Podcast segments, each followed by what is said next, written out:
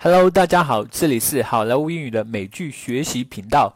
今天看到这样一句话：许多人都是因为坚持到最后五分钟而获得胜利和成功。小编觉得真是非常的有道理。马云如果不是坚持亏损的那十几年，那他也就倒在了明天的晚上，体验不到后天的美好了。我们学英语也是一样，一个人坚持很难，所以让小编来陪大家一起每天坚持学一点吧。一年以后的你会感激今天你所付出的努力哦。欢迎大家把我们的微信公众号置顶，每天第一眼就能看到我们的学习文章。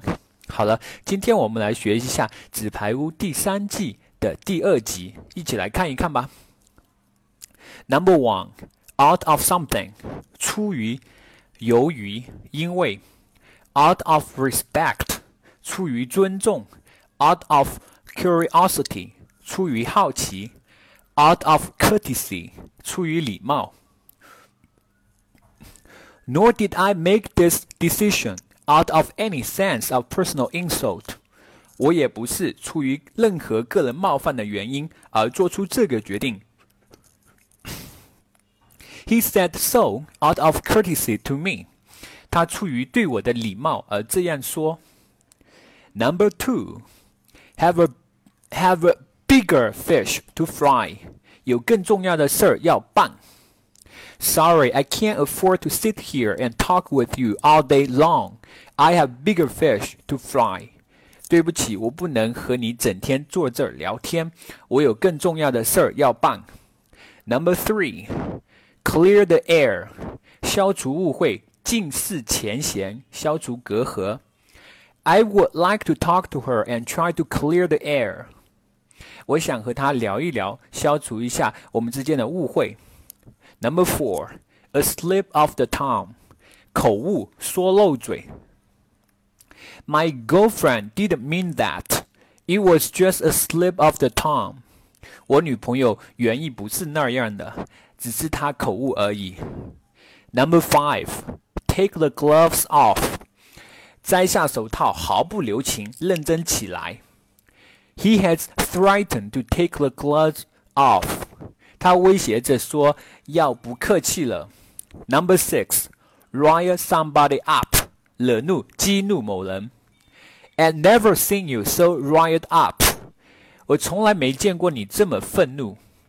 Number seven, period，不用再说了，就是这样，就这么定了，用于强调已经没有讨论的必要。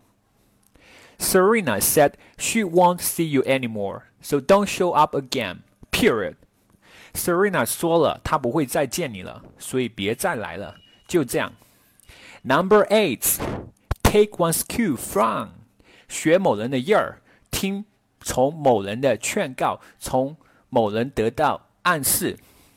I used to like to take my cue from my mom's tongue。我以前爱学我妈妈说话。Take your cue from me about when to leave the party。我们什么时候离开聚会？你留意一下我给你的暗示。Number nine, fault somebody for something。因某事责怪某人。Don't fault me for not showing up in your wedding. I was really, really busy at work. 没能参加您的婚礼，您可千万别怪我呀！我工作真是走不开。Number ten, own up to something，承认某事。He owned up to the crime he committed。他对他犯的罪供认不讳。All right, folks, that's it for today. Keep up the good work. I will see you guys tomorrow morning.